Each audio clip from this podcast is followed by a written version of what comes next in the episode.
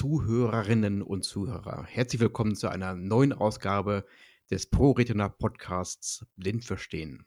Iris und ich sind heute die Gastgeber für eine lockere Talkrunde mit Britta und Laura. Hallo. Hallo Hi. ihr zwei, schön, dass ihr da seid. Ja, schön, dass wir hier sein dürfen. Ja. Ja, wir hatten heute mal Blick gehabt, wir weichen von dem üblichen Szenario mal etwas ab. Das heißt, wir haben heute ein semifestes Thema, würde ich mal sagen. Und zwar, wir wollen mal mit euch, das heißt, also wirklich mit euch, wir sind heute sowohl Moderatoren als auch selber Teilnehmer, sprechen. Warum sind wir eigentlich bei ProRetina? Welche Motivationssprachen hierfür oder auch dagegen? Äh, warum der Einstieg jetzt oder bei mir vor zehn Jahren? Und darüber wollen wir einfach mal mit euch locker sprechen. Ich will nicht bei mir selbst anfangen, das ist sehr unhöflich, weil ich ja Gastgeber bin. Also fange ich einfach mal mit der Laura an. Laura, schieß einfach mal los. Seit wann bist du bei Proetina?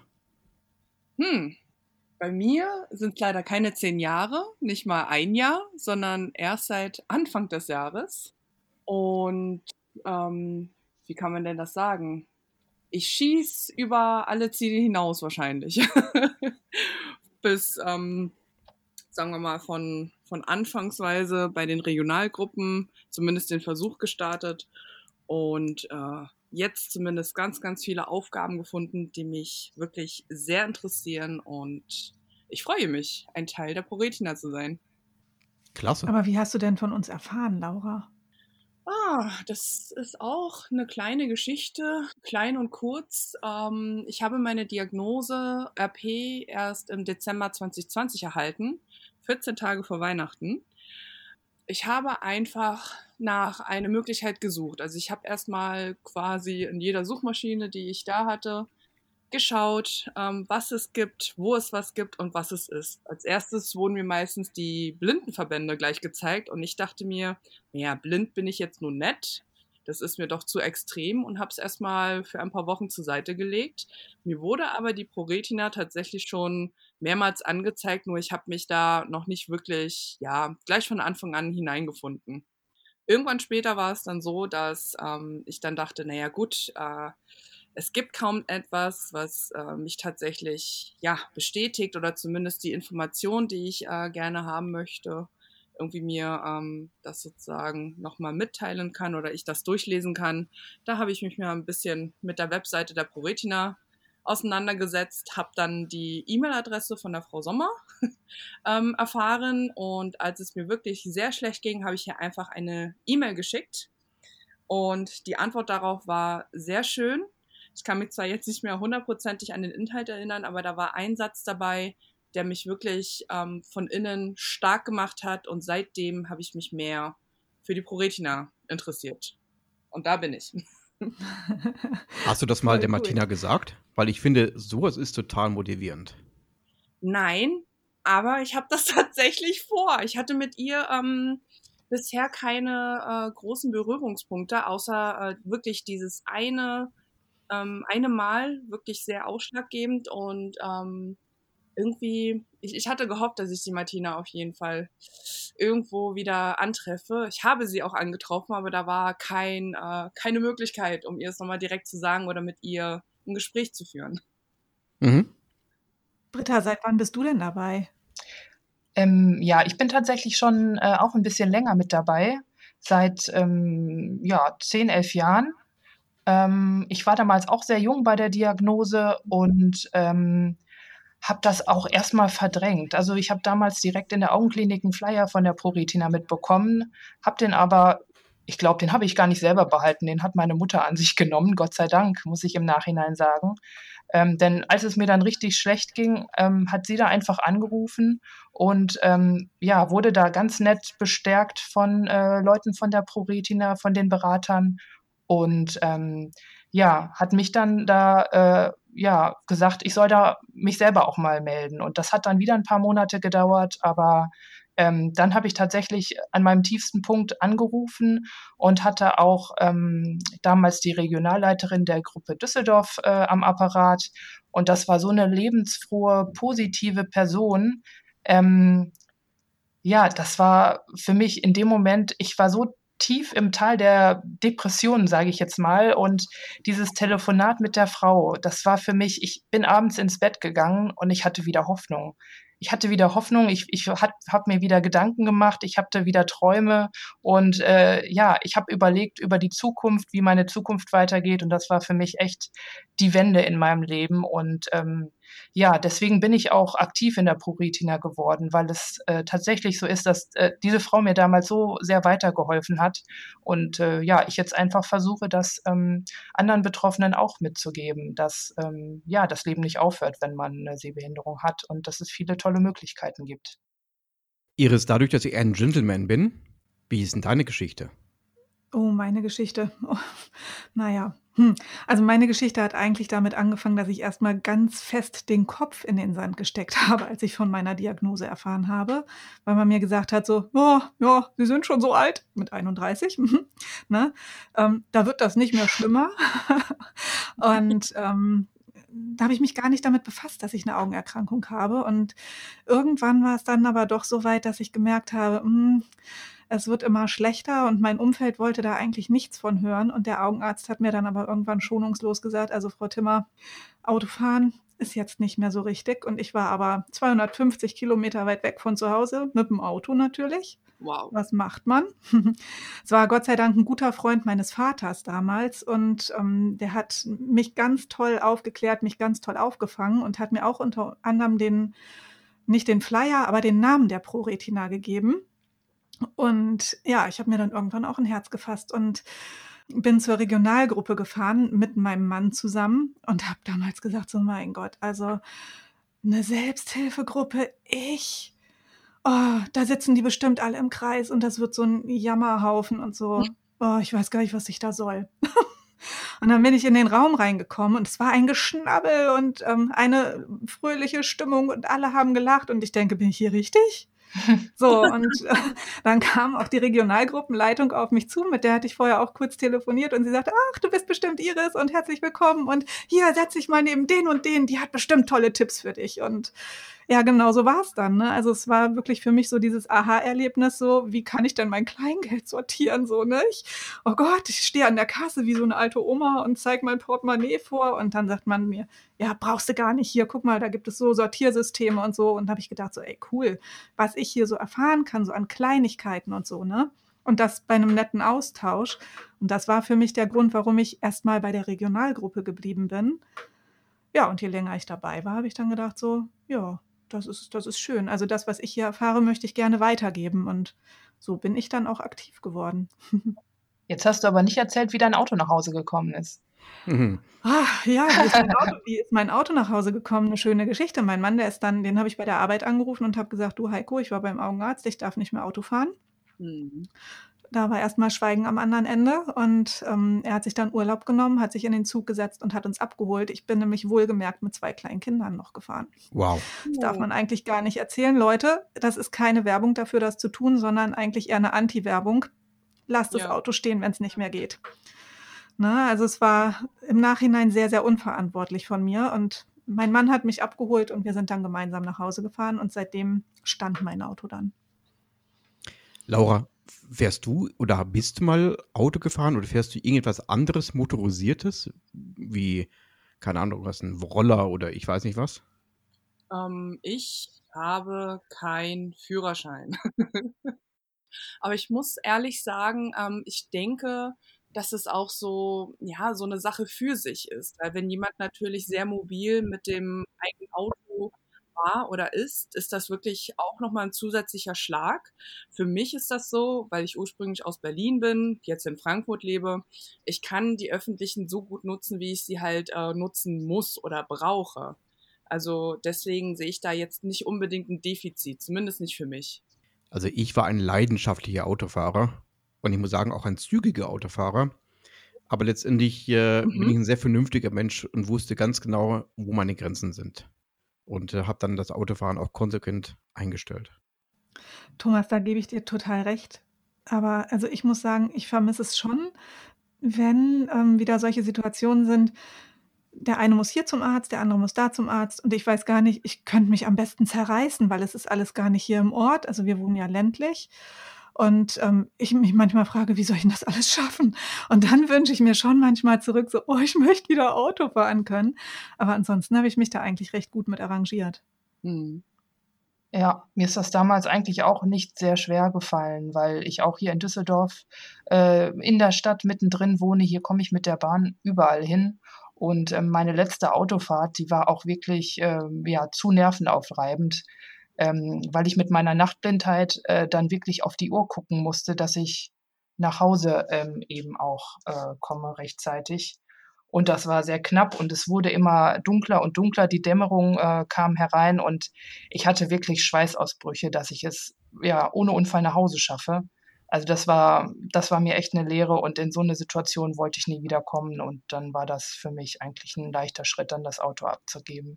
Obwohl ich es noch manchmal noch vermisse. Gerade so einparken hat mir immer sehr Spaß gemacht. als Frau, ne? Aber ich muss auch sagen, was mir dabei total gut geholfen hat, ist, ähm, dass ich in der ProRetina auch Menschen gefunden habe, mit denen ich mich austauschen konnte. Menschen, denen es zum gleichen Zeitpunkt witzigerweise, also nicht witzigerweise, aber genau gleich ging und dass ich gemerkt habe, so, ey, ich bin nicht alleine und wir haben wirklich alle so das gleiche Problem. Und wir haben uns da gegenseitig so durchgetragen. Das war einfach schön. Bei mir war meine Motivation etwas anders. Es dauerte, ehrlich gesagt, ich glaube, fünf oder sechs Jahre von der Diagnose bis zum Mitglied. Wow. Warum? Weil bei der Diagnose konnte ich noch für meine Verhältnisse gut sehen.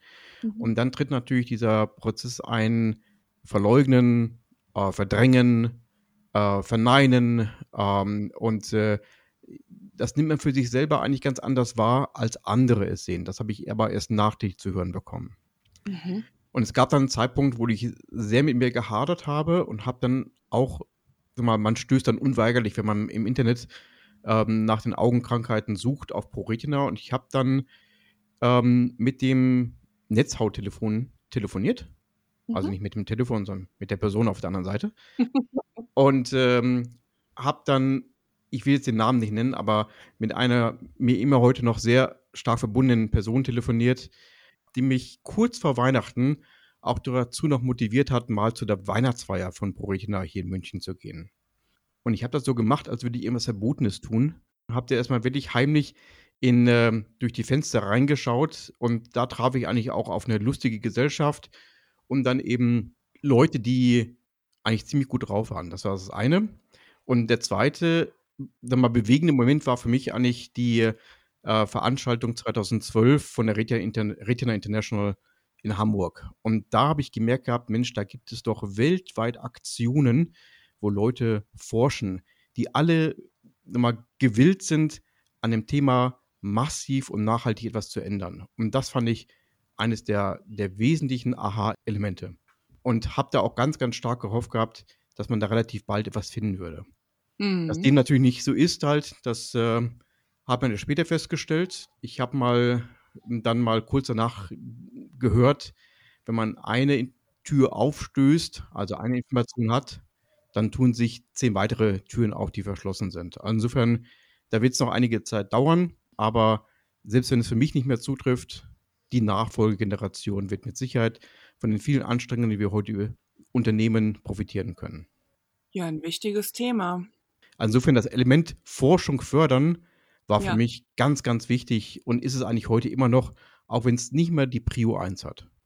Mhm. Ich finde das auch ein super wichtiges Thema und ich habe mich auch aus dem Grund, also ich würde eher an einer Verlaufsstudie teilnehmen, sage ich ganz ehrlich. Ich würde jetzt nicht an einer Studie zur Heilung teilnehmen, die es bei mir ja auch noch nicht gibt. Mhm. Aber ich habe mich aus dem Grund auch tatsächlich äh, im Patientenregister angemeldet, eben um da auch meinen Beitrag leisten zu können, wenn es denn dann mal eine Verlaufsstudie gibt. Ne, weil das ja auch wichtig ist. Bei mir wurde im Übrigen bisher noch kein Gen gefunden, also zumindest nicht äh, die, die aktuell sind oder von denen man weiß, ähm, dass es zum Beispiel RP ähm, auslöst. Da wurde mir dann nur empfohlen, dass ich, ähm, da weiß ich jetzt den Namen nicht, ähm, von, von, von einem neuartigen Gerät, was auch bei Kenne dein Gen vorgestellt wurde.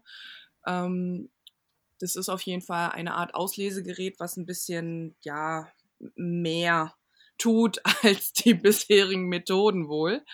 Dennoch, ja, ich soll, ich soll mich einfach im Frühjahr nächsten Jahres nochmal melden, ob das ähm, stattgefunden hat, beziehungsweise ob die dann äh, das Gerät auch erfolgreich aufgestellt haben.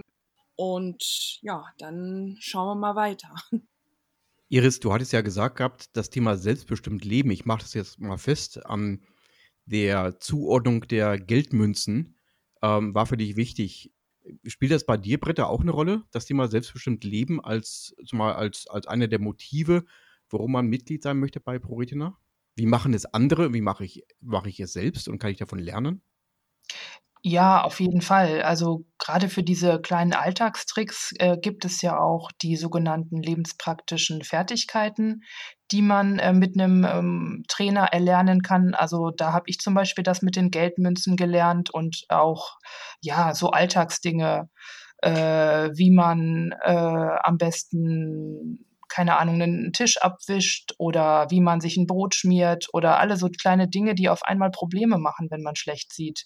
Ähm, aber ähm, der Austausch untereinander ist auch sehr wichtig, weil ähm, man da immer wieder Tipps bekommt, wo man nochmal nachlesen kann. Und in, gerade in der Gruppe, in etwa eine in einer etwas größeren Regionalgruppe zum Beispiel, da findet man immer eine Person, die irgendwas in der Richtung schon mal durchgemacht hat. Also man kann sich dann Tipps holen, wie beantragt man Hilfsmittel, wie geht das am besten oder vielleicht auch, welche Art von dem Hilfsmittel ist am besten. Also welche Kamera benutzt du, welche Bildschirmlesekamera oder wie kommst du mit dem Handy XY klar oder ähm, da kann man sich, äh, findet man immer einen, der es schon mal durchgemacht hat oder der einem da Tipps dazu geben kann. Und das ist einfach das Schöne in der Gruppe, wenn man da vernetzt ist, dass man da nie alleine ist mit, egal welches Problem irgendwann mal auftaucht. Ähm, ja, und wenn man tatsächlich keinen findet, dann ist man der Erste und kann dann dem Nächsten wieder weiterhelfen, der dann das ähnliche Problem hat. Ja, oder man hat halt auch die Möglichkeit, die Mailinglisten zu nutzen, ne, wo, wo dann noch mehr Leute äh, Erfahrungen miteinander teilen können. Ja, die sind auf jeden Fall auch toll. Kann ich nur dem so zustimmen, insbesondere was so das ganze Thema Technik anbetrifft. Ich sag mal, ich war vorher nicht in, der Lage, Knopf anzunehmen. Ich werde es jetzt schon dreimal nicht sein. Ähm, aber ich sag so Tipps und Tricks, wie man mit dem Smartphone umgeht, halt, oder welches Tablet ist für mich geeignet. Da hast du recht, Britta. Da muss man nicht die gleichen mal, Felder schon mal betreten, die andere schon mal gemacht haben, sondern man nutzt einfach das Wissen, das auch schon vorhanden ist. Insofern äh, finde ich auch eine wahnsinnig gute Motivation. Und ähm, ihr hattet vorhin schon erwähnt gehabt, oder ich glaube, Iris, du warst es, die sagte, das äh, Patientenregister. Und allein das wäre für mich eine Motivation, Mitglied zu werden bei ProRetina, weil ich dieses Thema ein williges Asset finde, das wir bei, bei unserem Verein haben. Ja, man, ich weiß zwar nicht, welcher der Fachärzte das war, der hat dann auch äh, davon erzählt gehabt, dass das Patientenregister der ProRetina definitiv ähm, ja, gut aufgebaut ist oder äh, dementsprechend man da einen leichten Zugang wohl hat oder eben auch dementsprechend ähm, viele, viele Patienten hat, die sich da registrieren. Deswegen haben sie auch ein Hauptaugenmerk darauf. Ich denke, das ist nicht nur ein Vorteil für uns als als Patienten oder als Betroffene, sondern auch ein Vorteil für die Kliniken, ne, dadurch, dass sie dann auch einen großen Pool an Betroffenen haben. Also, ich denke, das ist für Kliniken oder Forscher allgemein auch ziemlich interessant, das Patientenregister. Ja. Ja, das steht auf jeden Fall auch auf meiner To-do-Liste, dass ich mich da auf jeden Fall auch noch eintragen möchte. Ich habe zwar kein Gen, das ich eintragen kann, aber wer weiß, ob in zigtausend Jahren, nein, ähm, in einigen Jahren vielleicht doch irgendjemand was äh, über meine äh, angebliche Grunderkrankung äh, ja, forschen möchte. Ja, dann wende dich mal an Frau Jansen. Bei der kannst du dich da ja anmelden. Das geht ja okay. rucki zucki. Können wir ja theoretisch sogar gemeinsam machen, Britta, weil ich hätte jetzt auch keine Ahnung, wie ich mich da anmelde, ohne jetzt ein bestimmtes Gen eintragen zu können. Also ich hatte mein Gen auch noch nicht, noch nicht fix, als ich mich da eingetragen habe und das war gar kein Problem. Also da kann man sich auch so eintragen lassen. Ja, super. Mit einer Verdachtsdiagnose funktioniert das auch. Besser ist es natürlich, wenn man das Gen kennt. Ja. Aber es ist keine Voraussetzung. Ah, dann ist gut. also ich kenne mein Gen um den Namen der Kampagne mal aufzugreifen. ähm, ich habe eine Gendiagnose 2012 durchführen lassen und habe dann sogar meine Eltern dazu motivieren können, äh, ebenfalls äh, nach Regensburg zu fahren. Und die haben dann, also die wurden dann auch nochmal untersucht. Leider ließ sich da keine so mal richtige Spur nachvollziehen. Ähm, aber zumindest fand ich es klasse, dass die beiden das auch gemacht haben. Ja, toll. Ja. Ich habe noch eine andere Frage an euch. Ähm, nämlich das dritte Standbein der Pruritina ist ja Krankheit bewältigen.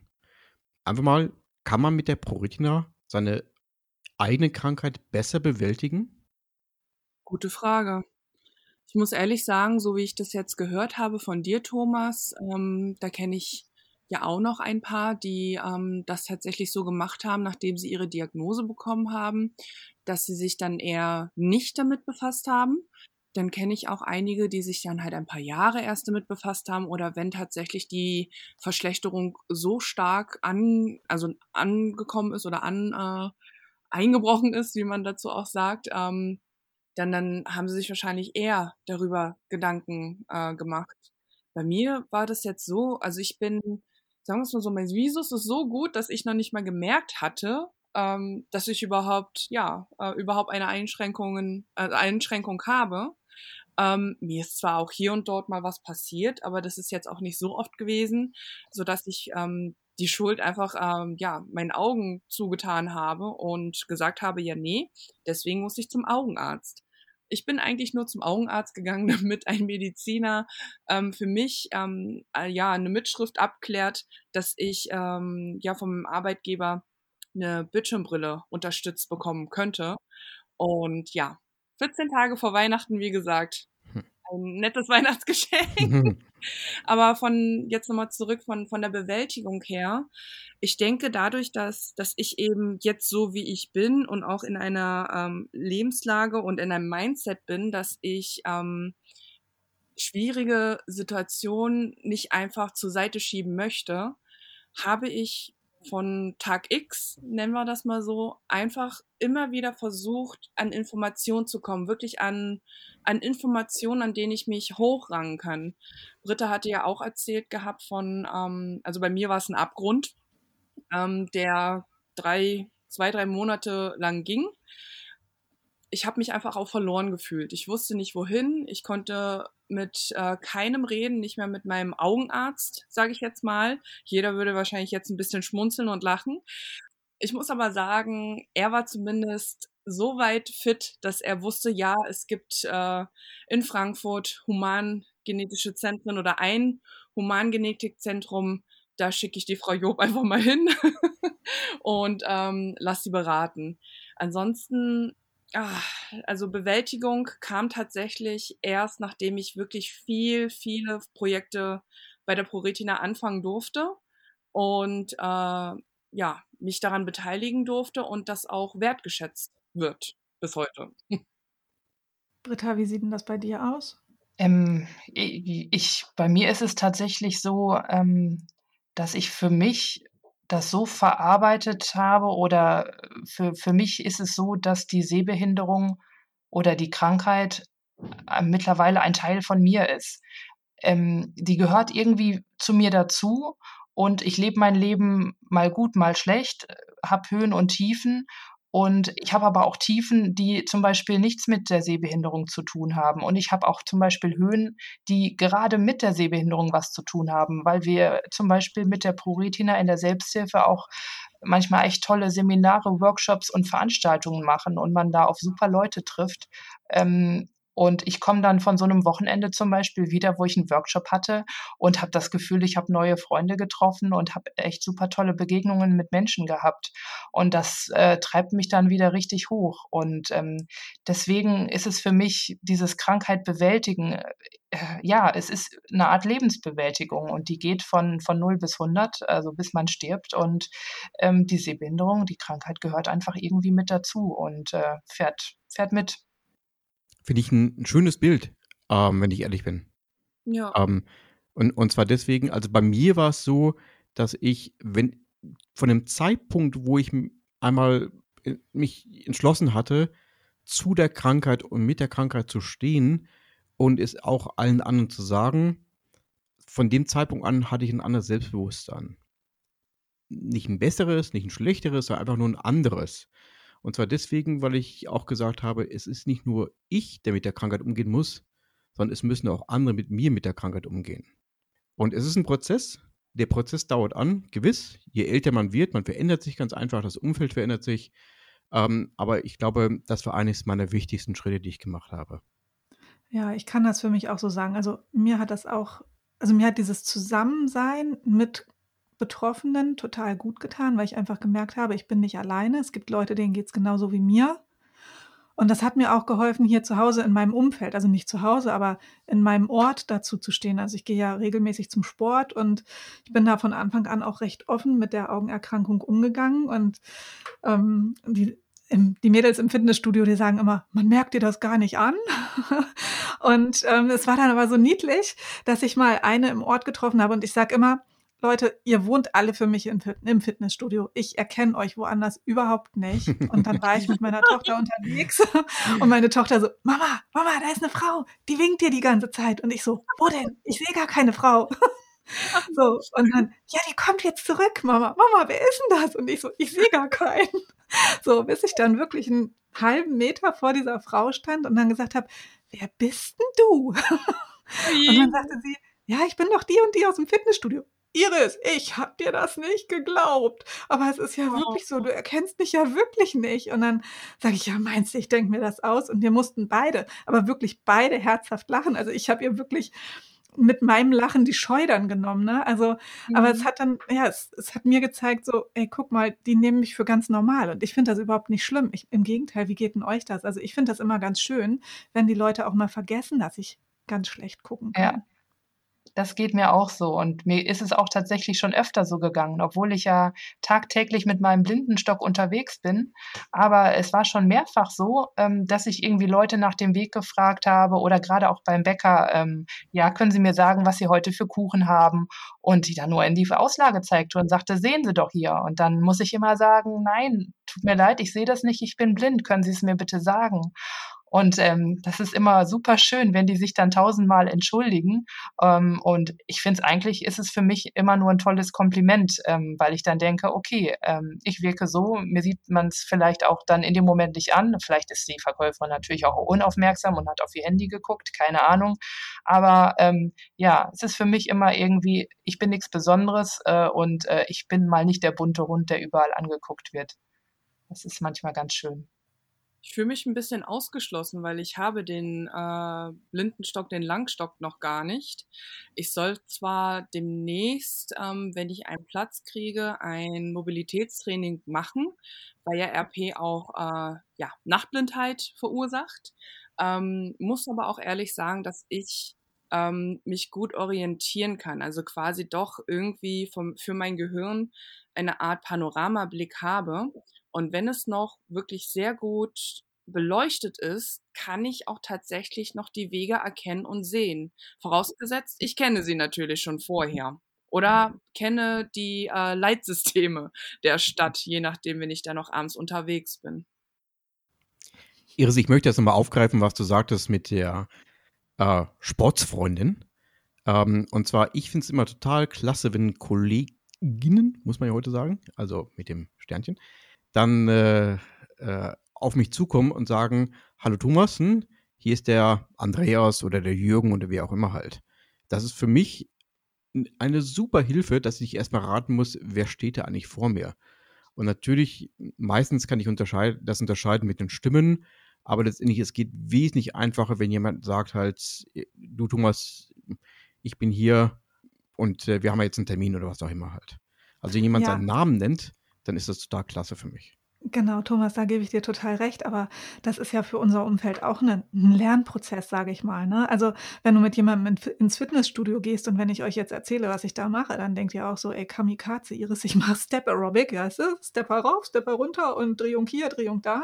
Ja, das geht super gut, weil ich mein Quadrat um mich rum habe, wo ich weiß, ich trete nirgendwo drauf und der Stepper hat einen riesengroßen Kontrast und ich habe meinen Stammplatz. Ich darf immer direkt hinter der Trainerin stehen. Das wissen schon alle, die räumen schon freiwillig den Platz. Ah, Iris kommt, ich gehe mal. Ne? da, da, wissen die das, da haben die das total verinnerlicht. Ähm, aber dadurch, dass sie mir das beim Sport halt nicht anmerken, Und dadurch, dass ich sie ja in diesem Raum auch erkenne, haben die das natürlich nicht verinnerlicht. Ne? Also ich kann Silhouetten erkennen und dann sind ja immer die gleichen Menschen da. Und ähm, wenn, wenn, du die dann woanders triffst, dann ähm, ist es natürlich für die auch ein bisschen schwierig. Also ich glaube, das ist auch ein Lernprozess für unser Umfeld. Ich finde es aber eigentlich auch ganz schön, weil die sehen dich einfach als Menschen und es ist nicht immer die Sehbehinderung, die als erstes hochpoppt, wenn sie dich sehen, sondern äh, die sehen nur, da ist Iris, ich muss winken, ich muss hingehen und äh, dass du sie vielleicht nicht erkennst, da denken die gar nicht dran. Und äh, genau. das ist doch eigentlich schön, weil du als Mensch im Vordergrund stehst. Und das kann ich so genießen, Britta, ich sag dir das. ich habe jetzt aber noch mal ein anderes Thema. Wie sieht das eigentlich bei euch aus mit Hilfsmitteln? Habt ihr von eurer Krankenkasse immer alles so genehmigt bekommen, was ihr so beantragt habt? Oder gab es da auch schon mal Schwierigkeiten? Ähm, Schwierigkeiten kenne ich. Ähm, bislang hat es aber meistens äh, im letzten Schritt dann doch noch geklappt. Also manchmal ist es tatsächlich so, dass sich die Krankenkassen auch bei so einer Sache wie einem Blindenlangstock äh, querstellen und da irgendwie versuchen, einem Stein in den Weg zu legen. Ähm, aber meistens, ähm, wenn man dann den Widerspruch äh, formuliert hat und dann das nochmal geprüft wird und man nochmal mit denen spricht, dann äh, oder im Notfall habe ich auch schon mal die RBM eingeschaltet. Das ist eine ähm, ein Rechtsanwalt mit einer Kanzlei, der sich speziell auf die Rechte von ähm, blinden und sehbehinderten Menschen eingestellt hat. Und äh, dadurch, dass wir in der ProRetina sind, sind wir automatisch praktisch bei dem äh, Mitglied oder dadurch, dass wir Mitglieder sind, können wir ihn äh, kostenfrei in Anspruch nehmen bei einem Widerspruchsverfahren. Und ja, die haben mir in letzter Instanz dann tatsächlich geholfen, mein, was war es denn damals? Äh, äh, mein Bildschirmlesegerät zu bekommen, natürlich. Weil das kann nämlich nicht nur gucken, das kann auch sprechen. Also äh, ich habe nicht nur eine Kamera, sondern es liest auch gleichzeitig vor. Und ähm, das ist so ein Twitter-Gerät, was ziemlich schwierig zu bekommen war. Und ja, RBM macht es möglich, dass das heute bei mir auf dem Schreibtisch steht. Das ist ja super. Ja. Also bei mir ist es so, ich bin mitten im Prozess, ähm, beziehungsweise ja, also bei mir ähm, ist es jetzt so gelaufen, dass ich die Kantenfilterbrille mir aneignen möchte und der Optiker hat wohl auch schon einen Kostenvoranschlag bekommen. Ähm, werde auf jeden Fall die nächsten Tage mit ihm mal darüber sprechen, weil da wohl nur einige Sachen ähm, genehmigt wurden. Bin gespannt. Ansonsten wegen dem Mobilitätstraining und den Langstöcken, das kommt noch. Ich kann gerne erzählen, wie es bei mir war. Ja, gerne. Und zwar ähm, eigentlich zwei Situationen. Die eine Situation mit meinem Arbeitgeber, das verlief relativ harmonisch, muss ich sagen. Also problemlos. Ich brauchte im Prinzip in der Vergangenheit nur zwei Sachen, nämlich eine gescheite Lampe und eine entsprechende Software. Das war diese Zoom-Text. Habe ich heute nicht mehr, weil die etwas unpraktisch war. Ähm, aber das war das eine. Und das andere, privat, mein bestes Hilfsmittel ist eigentlich mein Smartphone. Ich sage jetzt mal nicht die Marke, aber die steht ziemlich am Anfang des Alphabets.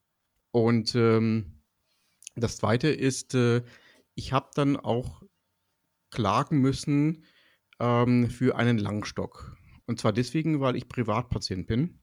Und das war ah. einfach im Leistungskatalog nicht beinhaltet. Aha. Und ich habe ungefähr ein Jahr gebraucht, auch unter Einschaltung des RBM. Und den Prozess hätte man sich auch durchaus sparen können. Und zwar deswegen, weil der Richter war da ganz cool und hat gesagt, für mich ist es ganz klar, der Herr braucht etwas hm? und jetzt nur eine Frage, wer bezahlt es. So. Mhm. Und das dauerte eine Viertelstunde ähm, und dann hat einer die Hand gehoben und das war dann, damit war das Thema erledigt. Hm. Mir verschlägt das gerade die Sprache, dass das bei einem Langstock so, schon so ist. Also, ja. Wie gesagt, nicht im Leistungskatalog bei meiner Krankenkasse beinhaltet. Ja, krass. Trotzdem, egal ob, ob, ob äh, privat versichert oder kassenversichert, also das, das stimmt mich gerade auch seltsam. Ja. Ich hatte auch den Ombudsmann eingeschaltet gehabt, der hat dann auch gesagt, gemäß den Vertragsbedingungen keine Chance, aber da gab es noch eine andere Möglichkeit. Hoffentlich musstest du nicht die Prozesskosten bezahlen. Nein, nein, es gab, also das Ganze fand vor dem Sozialgericht statt. Okay. Ähm, und insofern, da sind ja die Prozesskosten gleich null. Ah, okay. Dann ist ja gut. Ja. Wegen dem Langstock. Mhm. Der 120 Euro kostet im Normalfall. Ja, und es war noch das O&M-Training, ähm, und, äh, das habe ich auch hier vor Ort gemacht. Ähm, insofern von den Kosten her war's überschaubar. Es war wirklich nun 'n Tanz der Beteiligten, äh, so wie die Reise nach Jerusalem und, äh, keiner wollte stehen bleiben. Mhm. Aber alles, was nicht notwendig wäre, ganz ehrlich. Also, da könnte man sich viel, viel Zeit, Mühe, Verwaltungsaufwand et cetera sparen. Natürlich. Ja. Mhm. Und das ist dann immer der krasse Unterschied, wenn man tatsächlich in 'nem Arbeitsverhältnis steht, ähm, und andere Kostenträger ansprechen kann, dann funktionieren viele Sachen total super. Also, ich habe grade im letzten Jahr noch mal, ähm, 'n Mobilitätstraining gehabt, äh, noch mal 20 Stunden bekommen, äh, und zwar aufgrund, äh, der Tatsache, dass mein Arbeitsort gewechselt hat. Also, mein Arbeitgeber hat meine Arbeitsstätte verlegt und, ähm, ich musste mir neue Wege, ähm, äh, erarbeiten und, äh, ja, da hatte ich dann die Möglichkeit, das wieder mit 'ner Mobilitätstrainerin zu machen und das ist ein einfach von der von der Stadt dann bezahlt worden von, ähm Übers Integrationsamt? Ja, genau, so heißt das. Ja.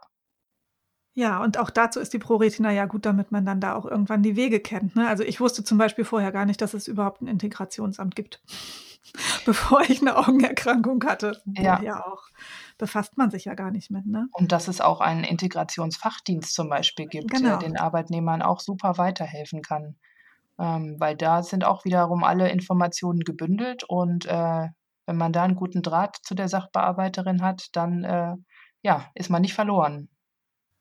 Da komme ich ja auf das Thema noch zurück, was ähm, woran es mich grade erinnert. Ähm, sagen wir mal, bezüglich Schwerbehindertenausweis und, ähm, überhaupt die verschiedensten Ämter oder Verbände, die es dann jeweils in in, äh, Bundesländern ja auch wieder unterschiedlich gehandhabt wird. Also, wenn ich da auch nicht den Bezug auf die junge Retina, äh, bekommen hatte, die auch noch in meiner Nähe sozusagen, äh, wohnten, dann würde ich bis heute auch nicht auf auf so viele Anträge, denke ich mal, warten. Und da bin ich wirklich sehr dankbar, dass dass, ähm, mit der Selbsthilfe und, ähm, ja, überhaupt anderen Menschen helfen, unterstützen, dass es auch so gut klappt oder zumindest bei mir sehr gut geklappt hat. Also, viele, viele gute Gründe, um Mitglied zu werden. Definitiv. Das sehe ich auch so. Super viele Gründe. Aber ich glaube, damit sind wir jetzt auch am Ende unseres Mhm. Podcasts angelangt und ich hatte es ja vorher schon mal angekündigt. Jetzt kommen noch 'n paar Fragen.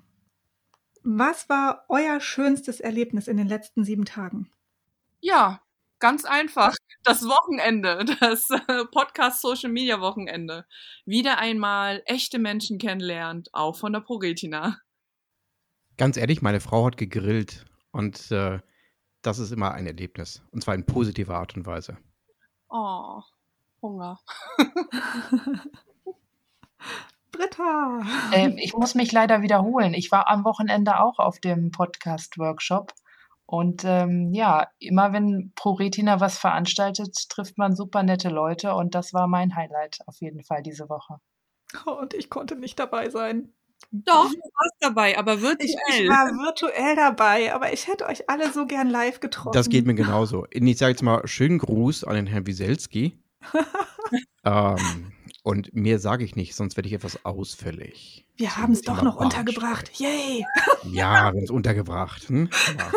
Nein, aber das kriegen wir auch noch hin. Die Iris und den Thomas muss ich auch noch persönlich kennenlernen. Ah, klar. Das machen wir. Definitiv. Nächste Frage. Was gibt's bei euch zum Frühstück? Semmeln. Also, auf Norddeutsch Brötchen. Ähm, und zwar immer 2 Stück, nicht immer, aber meistens. Äh, und die letzte Hälfte ist immer etwas Süßes. Also, mit Honig oder mit Marmelade. Ja, Ladies, jetzt seid ihr dran. Ich muss grade überlegen, wie das hieß. Also, hier in Baden-Württemberg nennt sich das unter anderem Wecken. Unter an also auch Brötchen und, ähm, ja, Leber Leberkäse in Scheibchen, also quasi wie wie Aufschnitt gab's heute Morgen zumindest und manchmal dann auch mit Kuvertüre. Also, nicht zusammen, aber halt eins und Kaffee. Nicht das hier. Es gibt unterschiedliche Geschmäcker, ganz einfach, ne? Hm? Genau. Und dann noch obendrauf Ketchup. Dann noch 'n Sauergurkchen und dann haben Genau, wir's. hm? Oh. Hattet ihr schon Nussbli oder Nutella oder irgendeine so Schokocreme oder so? Keine Werbung hier. Deswegen habe ich jetzt alles aufgezählt. Ich nehme nichts mit Palmöl. Ach, tatsächlich? Okay. Nee. Es gibt ganz leckere Alternativen. Oh, ja. Sag mir welche, ich bin auf der Suche. Nee, Rapunzel. keine Werbung hier, da unterhalten wir uns mal privat drüber. Ja, Okay. machen wir einen eigenen Podcast. Ne? Genau. Genau. Aber Britta, jetzt bist du an der Reihe. Was gibt's bei dir Äh, zum Frühstück? Ich bin, äh, ich komme morgens unheimlich schwer aus dem Bett raus und bin die super Trödellise und äh, muss überhaupt irgendwie schaffen, es zur Arbeit irgendwie einigermaßen pünktlich äh, zu kommen. Und deswegen schnapp ich mir morgens einfach immer nur einen Apfel, den ich mitnehme und den meistens auch noch vergesse zu essen und äh, ja, kurz vor dem Mittagessen mir den noch reinhaue, damit er weg ist. Also ich bin Boah. bei Frühstücken immer ganz äh, schrecklich unter der Woche. Was heißt denn bei dir früh aufstehen? Äh, alles ab 8 Uhr oder Boah. vor 8 Uhr. Also ich sage jetzt lieber nicht, wann ich aufstehe, weil ich wirklich ein Early Bird bin. Ähm, und Fünf. äh, ja, heute Morgen war es halb sechs. Ne? Ei. Schrecklich. Genau. Aber es macht Spaß. Das finde ich total schön. Also der Tag ist noch jung und äh, man kann gut starten. Ich bin ein richtiger morgen guter Mensch halt. Ne? Also ich könnte auch im Frühradio irgendwie auftreten. Wenn mich keiner anspricht morgens, dann bin ich auch früh auf. Ähm, also ich spreche immer Leute an, aber ob die es so mögen, weiß ich nicht. Vor allem bei Britta dachte ich, jetzt kommt der Kaffee, weil bei mir ist es auch oft so, wenn ich dann ähm, für, für meine Verhältnisse auch früh, also es ist ungefähr so die gleiche Zeit, was die Britta gesagt hat, dann, wenn ich Glück habe, schnapp, schnapp ich mir höchstens einen Kaffee, aber sonst nichts zu essen. Nächste Frage. Welches Buch hat euch maßgeblich beeindruckt? Oh je. Boah, da gab es so viele, ganz ehrlich. Also jetzt der Schwarm beispielsweise Frank, von Frank Schätzing, ähm, den finde ich total klasse. Äh, ich lese und die beeindrucken mich auch sehr gerne, äh, auch, auch True Crime-Geschichten. Ähm, insofern, ja, also, aber der Schwarm sozusagen, das war schon ein richtiger, ja, da hat sich ein ganzes Universum nochmal aufgetan. Das steht immer noch auf meiner Liste. Britta und du? Also bei mir gibt es auch relativ viele Bücher, ähm, die mich so innerlich bewegt haben und die auch so hängen bleiben. Ähm, ich habe zum Beispiel mal ein ganzes halbes Jahr ähm, gelesen oder als Hörbuch gehört. Hm. Äh, das fand ich unheimlich beeindruckend und ähm, ich habe letztens auch die Buddenbrocks mal gehört als Hörbuch. Das fand ich auch total. Also das hätte ich nicht gedacht, dass so ein alter Schinken äh, so interessant und, und vielschichtig und spannend äh, geschrieben sein kann. Aber das war auch echt super, kann ich empfehlen. Britta, alt heißt nicht schlecht. Ja, das stimmt. Bei mir, bei mir wird es etwas schwierig, ähm, weil ich auch vieles durcheinander höre, sage ich jetzt einfach mal dazu. Ich habe jetzt nicht unbedingt halt ein Buch, was, was mich, was mich verändert hat oder ähm, wo ich quasi dann sage, oh ja, das war's. Ähm, bin auch eher so der Fantasy-Typ. Dann ähm, geht so eher in die Richtung tatsächlich Harry Potter. Ähm, wurde nämlich sehr gut beschrieben damals. Ähm, ansonsten ja, sowas wie Percy Jackson oder Sachbücher, aber jetzt so ein, so ein bestimmtes, einzelnes habe ich nicht unbedingt. Was ich aktuell mir äh, durchlese beziehungsweise durchhöre, ähm, Mini-Habits nennt sich das. Also ich bin mir nicht mehr ganz sicher, aber ähm, ein paar Sachbücher sind doch aktuell da. Ich erzähle euch jetzt, was mich maßgeblich beeindruckt hat, nicht, aber motiviert hat. Ich habe neulich das Buch von der Christine Türmer gehört, Laufen, Essen, Schlafen. Ah, Und das hat mich total motiviert. Da habe ich gerade an einer Challenge teilgenommen und das hat mich wirklich motiviert zu laufen, zu wandern, weite Strecken zu wandern. Das ist ähm, ein tolles Buch, kann ich nur empfehlen. Wer Bock hat, wandern zu gehen, ein tolles Buch. Danke für den Tipp. Aber ich habe noch zwei Fragen. gerne. Also, welches Tool ist für euch das Wichtigste im Alltag? Mein iPhone. Yay! Me too! Jetzt haben wir es doch gemacht. Werbung. Hm? Smartphone, definitiv Smartphone. Smartphone und äh, PC. Und eigentlich die Stimme, ne? Ja, Immer wenn man irgendwas braucht, fragt man einfach wen. Ja gut, wenn es auf den Menschen äh, bezogen ist, dann ist es bei mir auch Kommunikation. direkt sagen, laut geben. Und bei dir, Iris? Mein wichtigstes, wichtigstes Tool im Mhm. Alltag, oh Gott, ich muss mal überlegen. Moment, äh, darf ich mehrere sagen? Ja, darfst du. Ja, ja. Oh, dann bin ich nicht die Einzige. Staubsauger, Waschmaschine. Kochmaschine. Reduzier dich auch immer sie nicht. Was? reduzier dich nicht auf diese Dinge her. Hm? Na, tue ich doch gar nicht. Hier, mein Mikrofon ist auch ein Aha, wichtiges super. Tool, ne? Ich möchte aber auch so, ein, so, so eine KitchenAid, hätte ich auch gerne. Ja, toll. Genau. Na, ich reduziere mich doch nicht. Hallo, ich bin noch mehr als das. Aber Ja, das, stimmt. Definitiv. das sind die wichtigsten Dinge, die ich im Alltag brauche, weil sie mir das Leben erleichtern, ne? Mhm. Super. Noch eine? Ja.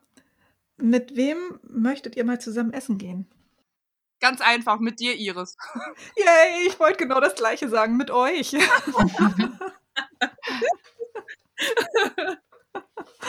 Ich habe da Ja. tatsächlich niemand bestimmt. Das möchte gerne mit Iris. Darf ich für diese Frage auch in die Vergangenheit reisen? ja. Einen Menschen, den ich, den ich, den ich vermisse aufgrund der Sprache, weil er Mhm. einfach super mit Sprache umgehen konnte, ist Marcel Reich-Ranitzky. Oh. Ähm, er fehlt. Äh, und wenn man ihm wieder zuhört oder seine Bücher liest, dann merkt man erst, äh, was er geschaffen hat. Äh, und sich mit diesen Menschen einmal unterhalten zu dürfen, das wäre ein Geschenk. Dann möchte ich mit Vera Birkenbiel gerne mich mal unterhalten, wenn jemand sie kennt. Ich, Ich nicht. kenne sie nicht. Das ist eine, wie sagt man, eine Professorin, die da auch, ähm, ja, ähm, was hat sie? Ich glaube, bei ihr ist es so, das bekannteste ist gehirngerecht äh, lernen oder gehirngerecht. Ähm, die hat da auf jeden Fall ganz, ganz viele Ideen, auch einige Bücher ähm, schon herausgebracht. Das ist auch eher so ein, so ein Sachbuch, sage ich jetzt mal. Und ähm, ja, es hat einfach damit zu tun, gehirngerecht ähm, lernen. Spannend. hm. Und Iris, mit wem möchtest du am besten morgen noch essen gehen wollen? Am besten morgen. Ich gehe noch mal zu meinem Buchtipp zurück. Tatsächlich würde ich gerne mal die Christine Thürmer treffen. Hm. Und Britta? Ach Mist, ich dachte, es ist nicht aufgefallen. Ähm, ich habe jetzt eigentlich gar niemanden speziellen. Also große Namen, keine Ahnung. Also es muss einfach eine Person sein, die mich in meinem Horizont erweitert, die mich, äh, die mir Denkanstöße gibt, äh, wo ich äh, bislang noch nicht war mit meinen Gedanken. Das ist dann für mich eine tolle Begegnung. Das ist doch ein schönes Abschlusswort. Thomas, was meinst du? Ich finde das wunderbar. Ich hänge diesem Gedanken noch hinterher. Und ich glaube, äh, vielleicht jetzt auch viele Zuhörerinnen und Zuhörer. So, Thomas, dann bleibt uns, glaube ich, nur noch uns zu bedanken, dass Laura und auch Britta hier waren. Und ja, vielen Dank, ihr zwei. Schön, dass ihr da wart. Und es hat mir super Spaß gemacht, mich mit euch zu unterhalten. Ich fand es total interessant. Ja, vielen Dank, dass wir hier sein dürfen. Und ich hoffe, für den einen und den anderen gab es tatsächlich noch einen Tipp dazu. Und ansonsten vielen lieben Dank für die Einladung. Ja, ich sag auch Dankeschön. War schön hier und bis bald. Bis zum nächsten Mal. Bis dann. Ciao. Tschüss. Ciao.